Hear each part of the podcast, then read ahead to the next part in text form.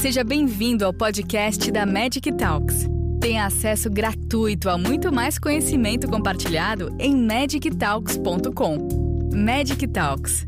Conhecimento é saúde.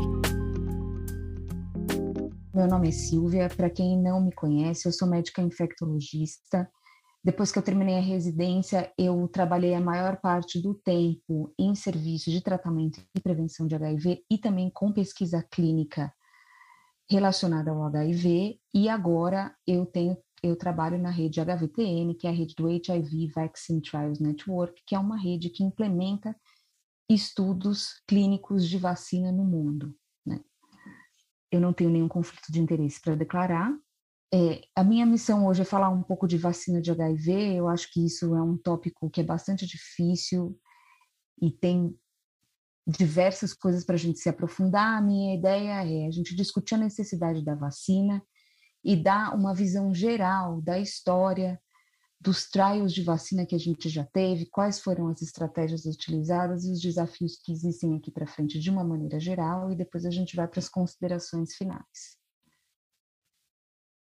Começando a pergunta é se hoje, em 2021, a gente ainda precisa de uma vacina para HIV, levando em consideração tudo que a gente tem de ferramenta de prevenção e levando em consideração que não está sendo fácil chegar numa vacina eficaz para o HIV.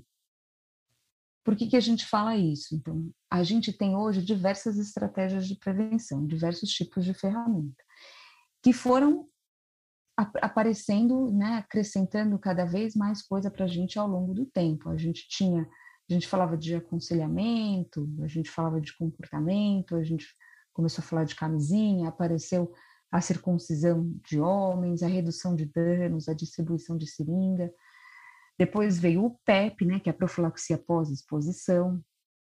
O tratamento mais precoce, mais amplo das pessoas que estão infectadas, que conseguem ter uma carga viral indetectável e dessa forma não transmitem por via sexual.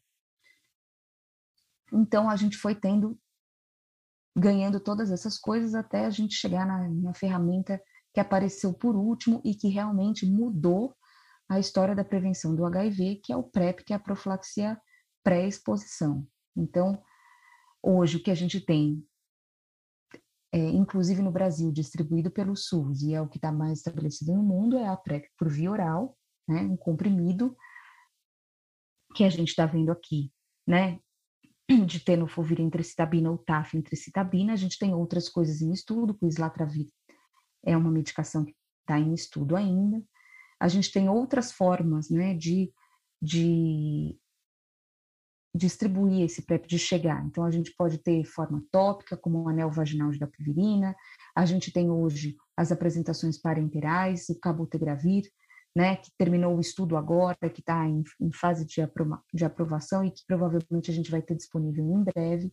E a gente tem outras coisas em estudo, lenacapavir subcutâneo, implantes de islatravir, de cabotegravir, de TAF, e a gente tem também uma perspectiva de poder usar anticorpos neutralizantes como profilaxia pré-exposição também. Então, a questão é, se com todas essas ferramentas que a gente tem, a gente ainda precisa dessa vacina? Não vou me deter muito nesses dados, mas assim, só para a gente chamar a atenção para alguns dados da OMS de 2020, é da quantidade de infecção que a gente ainda tem. Né? A gente, contando desde o começo da epidemia, a gente tem entre 30 e 40 milhões de pessoas que já perderam a vida. A gente está falando de uma doença que, apesar de ter muito avanço no tratamento, é uma doença que ainda não tem cura. É, no ano de 2020, a gente ainda tinha essa estimativa de mais de 37 milhões de pessoas vivendo com HIV. Dois terços dessas pessoas estão na África, o que mostra também uma distribuição muito desigual no acesso a tratamento, no acesso à prevenção. A UNEDS colocou aí esse objetivo da gente chegar no 95, 95, 95, que é diagnosticar 95% das, das pessoas infectadas, colocar 95% desses em tratamento, que desses em tratamento, 95% tem a carga viral indetectável. Então, esse é um, é um objetivo que a gente ainda está longe de, de alcançar. É. Em 2019, a gente ainda teve 1,7 milhões de pessoas infectadas com HIV, e a gente lembra que o objetivo era ter, em 2020, menos do que 500 mil. Então, a gente vê que, apesar de todas as ferramentas que existem, a gente ainda está longe de chegar nos nossos objetivos e está longe de acabar com a epidemia de HIV. Essa discussão sobre a necessidade da vacina, é uma discussão que ela não é de agora. Então, assim, em 2014, a gente já teve essa, essa discussão publicada e a conclusão que a gente vê, vou voltar aqui.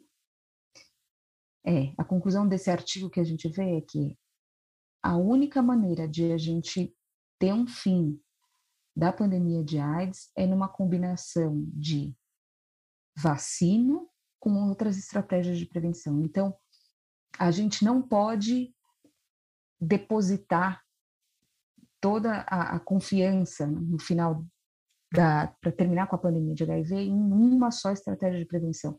Quanto mais estratégias de, disponíveis a gente tiver, maior a chance da gente de a gente terminar com essa pandemia, e aí a gente vai ter várias estratégias que podem ser escolhidas individualmente em e também em situações de saúde pública. Então, quanto mais ferramentas a gente tem, mais fácil de a gente é, esse slide é um modelo publicado em 2007. A gente ainda o PrEP era um pouco menos distribuído que agora, mas dá para a gente uma ideia de quanto que uma vacina contra o HIV eficaz teria impacto em casos novos de HIV. Então, se a gente for ver que uma vacina com 30% de eficácia, que é uma eficácia baixa, com uma cobertura também baixa de 20%, a gente conseguiria prevenir 5 milhões de novas infecções pelo HIV. E isso vai aumentando até que se a gente chegar numa vacina com uma eficácia boa de 70%, com uma cobertura de 40%, a gente, num intervalo de 15 anos, poderia prevenir 28 milhões de novas infecções por HIV. Então, talvez até uma vacina que não seja com a melhor eficácia e que não tenha uma cobertura muito ampla, mesmo assim, ela pode ter um papel na redução de novos casos no impacto da pandemia. Falando um pouco da história e de, dos estudos que a gente teve até agora, a gente vai ter um resumo aqui, só para localizar no tempo, né? Então, a AIDS foi uma doença que foi reconhecida em 81, a gente teve o vírus isolado dois anos depois e demonstrado como causa de AIDS em 84, os testes diagnósticos apareceram em 85, primeira terapia veio em 87. É, a primeira candidata à vacina foi testada já nesse mesmo ano de 1987, foi uma vacina, foi um estudo de fase 1, com uma vacina proteica de IP160. É, em 95 é um marco que todo mundo conhece, né, que foi o, instituída uma terapia, terapia efetiva apareceu, né, quando você tem uma combinação de drogas, o coquetel que mudou toda a história natural da doença. 98 é um ano também importante é, no sentido do desenvolvimento de vacina. Foi um ano em que o primeiro estudo de eficácia em, em grande escala foi lançado, né? E nessa época o Clinton falou que em 10 anos a gente devia ter já uma vacina eficaz para o HIV. O HVTN foi uma rede que foi formada dois anos depois, em 98, foi em 2000. Bom, depois de tantos anos, né, depois que a gente, desde 83, a gente já conhece o HIV, por que que até hoje a gente não conseguiu ter uma vacina eficaz? Ainda mais hoje, essa pergunta parece um pouco mais comum, porque a gente está vivendo uma outra pandemia, né, que é a pandemia do Covid-19, e a gente teve aí um desenvolvimento em tempo recorde de vacina. A gente sabe que toda a, a história da busca de uma vacina por HIV, isso isso contribuiu muito para a gente ter hoje a vacina do Covid, porque a gente teve muito estudo, muita plataforma nova. Mas o HIV tem algumas características particulares que dificultam muito o desenvolvimento de uma vacina para ele começando pela própria estrutura e a diversidade do vírus. É um vírus que é geneticamente muito diverso, é, que muta muito rápido, que tem na sua superfície uma, um escudo de glicanos que também dificulta muito né, exposição do antígeno para ser reconhecido. É um vírus que muda de conformação durante a infecção e aí facilita a entrada desse vírus na célula.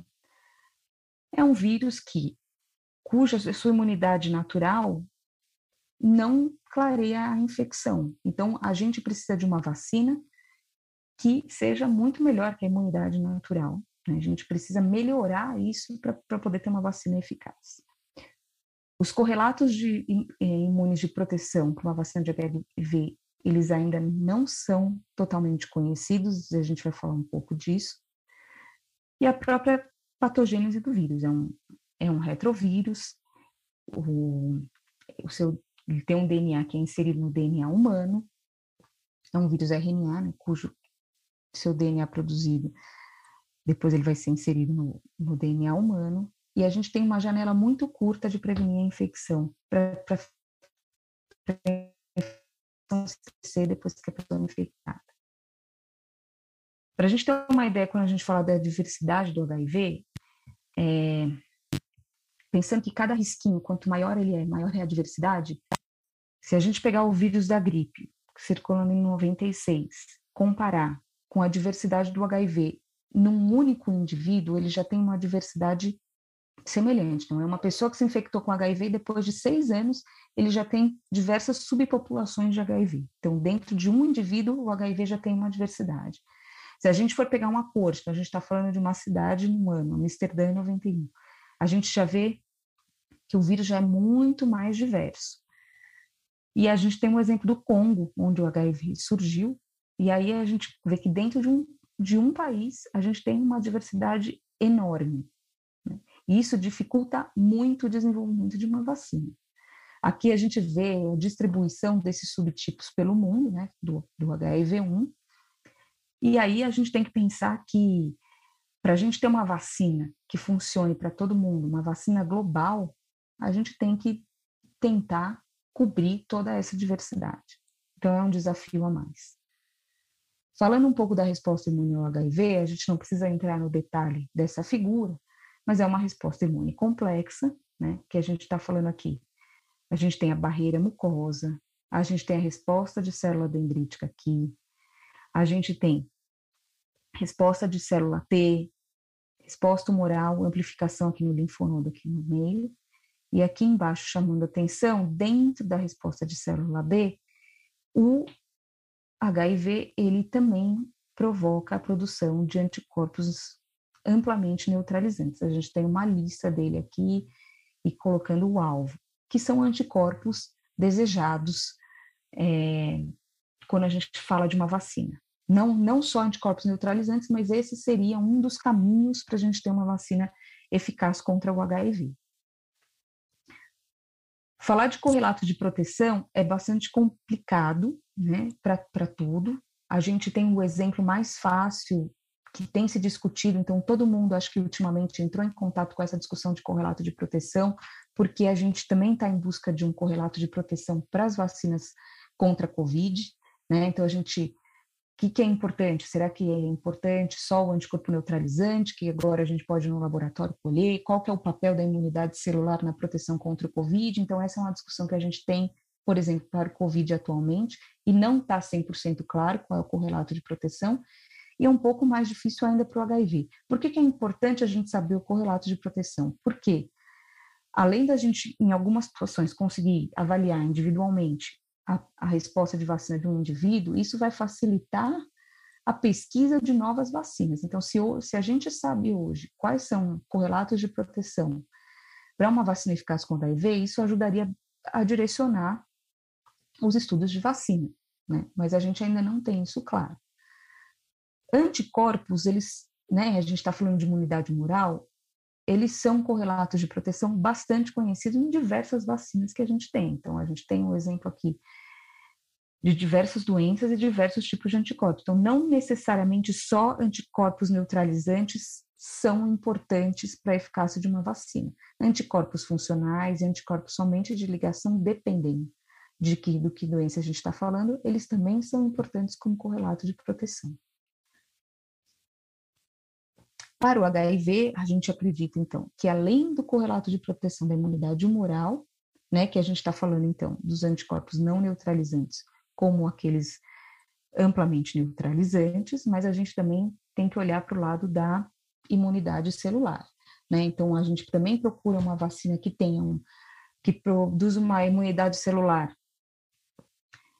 ampla, capaz de reconhecer diversos epítopos, que estimule é, linfócitos polifuncionais, que produzam diversos tipos de citocina, uma imunidade celular capaz de provocar uma, uma proliferação de células TCD4 de memória e que também tenha uma ação na imunidade de mucosa.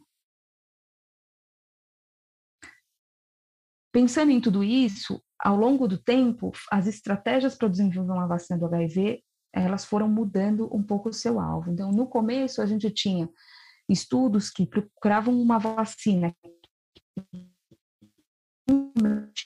estimulavam a resposta humoral, né, querendo a produção então de anticorpos e principalmente anticorpos neutralizantes. Quando isso se mostrou inefetivo, mudou um pouco o foco para procurar uma vacina que estimulasse a resposta de células T e depois chegou num ponto que mostrou que talvez para o HIV a gente precise realmente de uma estratégia combinada, que focar numa coisa ou na outra não estava levando a vacinas eficazes. Aqui, para a gente ter, né, para a gente conseguir estimular a, a imunidade, seja ela moral ou celular, a gente tem várias plataformas, várias estratégias para desenvolver uma vacina. O HIV é um vírus. Se a gente for pensar nas duas maneiras clássicas que a gente tem de desenvolver vacina, vacinas virais, que seria o vírus inteiro inativado ou o vírus atenuado, são essas duas estratégias a gente não tem utilizado para vacina de HIV. Né? A gente não consegue atenuar o vírus hoje de uma maneira que a gente garanta que ele não vai causar uma infecção persistente e não teve nenhum, nenhum sucesso em usar o vírus inativado. Então, existem outras possibilidades, né? Peptídeos sintéticos, vacina de vetores virais, né? Que a gente vai ter bastante exemplo e a gente tem hoje os exemplos das primeiras vacinas de vetor viral usadas hoje, né? Do, do, licenciadas, né? São as vacinas de COVID, vacinas de DNA, né? Então a gente tem hoje para o COVID as vacinas de RNA, né? Então são vacinas de de ácido nucleico que a gente não tinha ainda liberado, mas que também já, estão, já foram estudados para HIV. A gente tem vacinas de, de partículas vírus-like, né, semelhante à conformação do vírus. Aqui, essas duas menos utilizadas, mas também existe, existe vacina de vetor bacteriano e as proteínas, as subunidades proteicas recombinantes. Aqui embaixo, a gente tem Nesse slide também, os anticorpos amplamente neutralizantes. Eles é, não são uma vacina, né? A gente tá, quando a gente está falando geralmente de vacina, a gente está falando da imunização ativa, a gente dá o antígeno para o nosso corpo produzir o anticorpo, mas uma outra coisa que tem sido estudada para a prevenção do HIV, do mesmo jeito que a gente tem visto hoje no COVID, é você dar o anticorpo pronto, o anticorpo neutralizante pronto.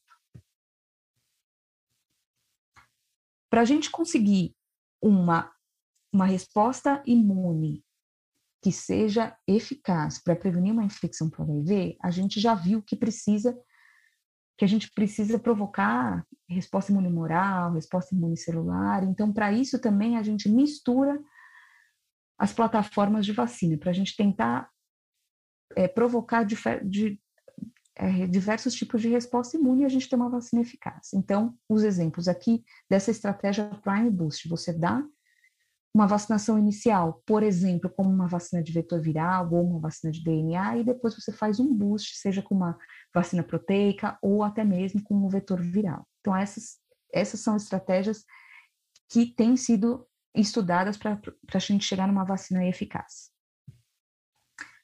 Essa tabela, ela mostra de uma maneira resumida, os principais estudos clínicos de vacina de eficácia, né, de fase 3 que a gente teve, fase 2B, fase 3 que a gente teve aí ao longo do tempo, né?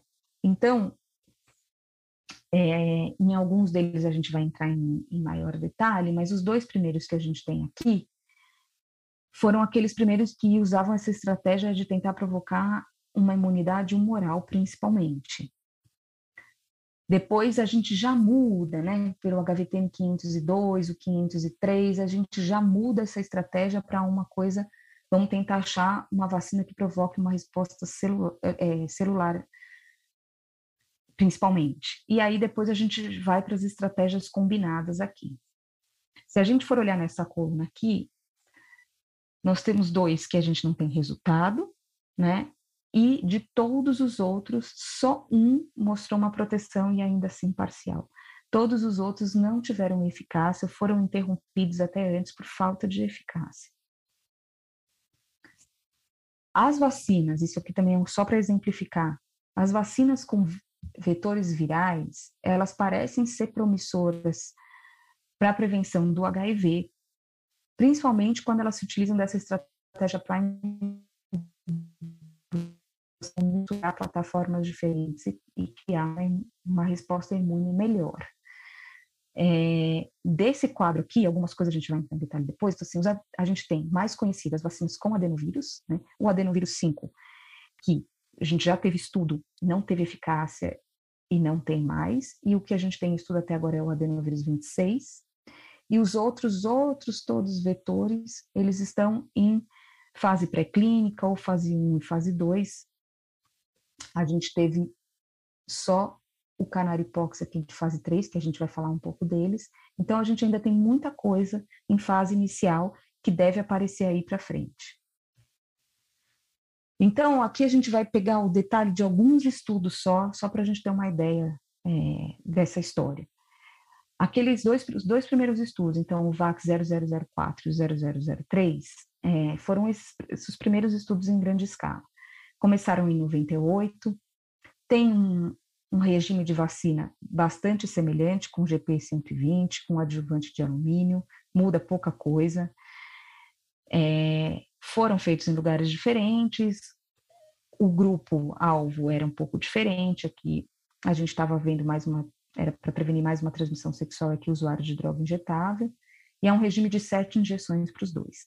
Né? Então, se acreditava que esse GP120 era capaz de induzir anticorpos neutralizantes, mas na prática esse estudo não mostrou eficácia.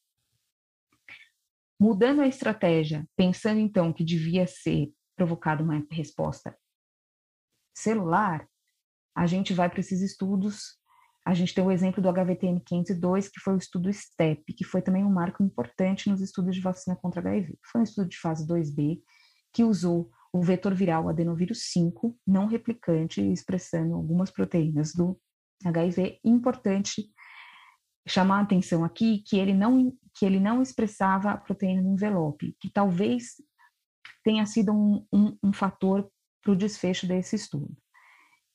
É, foram incluídos participantes até 2007. Inicialmente, os, a, a, é, eles estavam recrutando indivíduos que eram soronegativos para adenovírus 5, mas depois entrou, entraram também os soropositivos. Essa questão de uma de vacina com vetor viral sempre teve essa dúvida se a infecção prévia podia impactar na resposta da vacina depois. Então, isso ainda também não é muito claro, mas hoje tem algumas outras vacinas com outros vetores virais que não, não parece que isso tenha um impacto tão grande. Foram incluídos homens e mulheres em diversos, na Austrália, no Caribe nas Américas, e apesar de você ver que ele gerava uma resposta celular importante, o estudo não mostrou eficácia. Ao contrário, a gente até vê que existe uma tendência de maior número de infecções nos indivíduos vacinados. E quando a gente divide entre indivíduos circuncisados ou não circuncisados, ou previamente soropositivos para adenovírus 5, a gente vê que o fato de não ser circuncisado ou de ser previamente soropositivo para adenovírus 5 foram fatores que contribuíram para esse aumento do número de infecção nos, nos indivíduos vacinados. Isso até hoje gera discussão e, e várias, é, várias tentativas de entender por que que, além de não ser eficaz, ainda existiu essa, essa tendência de aumento de infecção nos vacinados. Então, essa coisa do, da, da exposição prévia ao adenovírus 5, a falta da proteína do envelope, que pode ter causado um desbalanço aí na resposta, tudo isso são coisas que são podem ser usadas hoje como uma explicação para esse resultado. E aí a gente pensou, a gente saiu da estratégia do resposta humoral, resposta celular e passou para a estratégia combinada.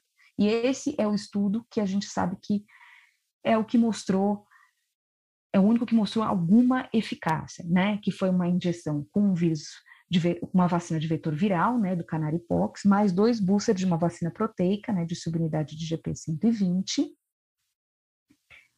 E aqui a gente vê uma resposta na, na população do Modified Intention to Treat que tem uma, que tem uma certa proteção à vacina. Então, esse estudo é esse estudo que usou o Alvac, que é o Canaripox, mas o booster proteico de GP120 foi feito na Tailândia com homens e mulheres, foram mais de 16 mil participantes, e que demonstrou essa eficácia de 60% em um ano e 31% em 42 meses. Esse estudo ele deu uma, um ânimo para tentar seguir esse caminho e procurar uma vacina eficaz. É, tem, foi tentado então procurar qual que é o correlato de proteção desse estudo para poder para a gente continuar trabalhando nisso e achar uma vacina, né? E nesse caso, esses anticorpos ligantes aí contra o V1, região V1 e V2, quanto maior a magnitude da da resposta né, com esses anticorpos, menor a chance de ter infecção. Então, esse poderia ser um correlato de proteção no caso dessa vacina. Então, foi formado esse P5 Partnership, que é o Pox Protein Private, Public Private Partnership, para procurar melhorar essa vacina do IV 144. E aí a gente foi para um trial maior, que é o HVTN 702, que usou o mesmo é, Canaripox, né, o mesmo vetor viral, mudou algumas outras coisas e, infelizmente, foi interrompido em janeiro de 2020 por falta de eficácia. E até hoje se discute por que, que esse estudo não mostrou eficácia. Então, se a gente comparar com a RV144, pode ter diferença na imunogenicidade, porque o produto não é exatamente igual, mudou a dose, mudou o adjuvante, o, o booster foi diferente, pode ser uma coisa da genética viral e da diversidade viral, sendo que o primeiro estudo foi feito na Tailândia e esse outro foi feito na África, então a gente está falando de lugares diferentes, a gente está falando de hospedeiros com genética diferente, com outros fatores e com diferentes formas de exposição ao HIV.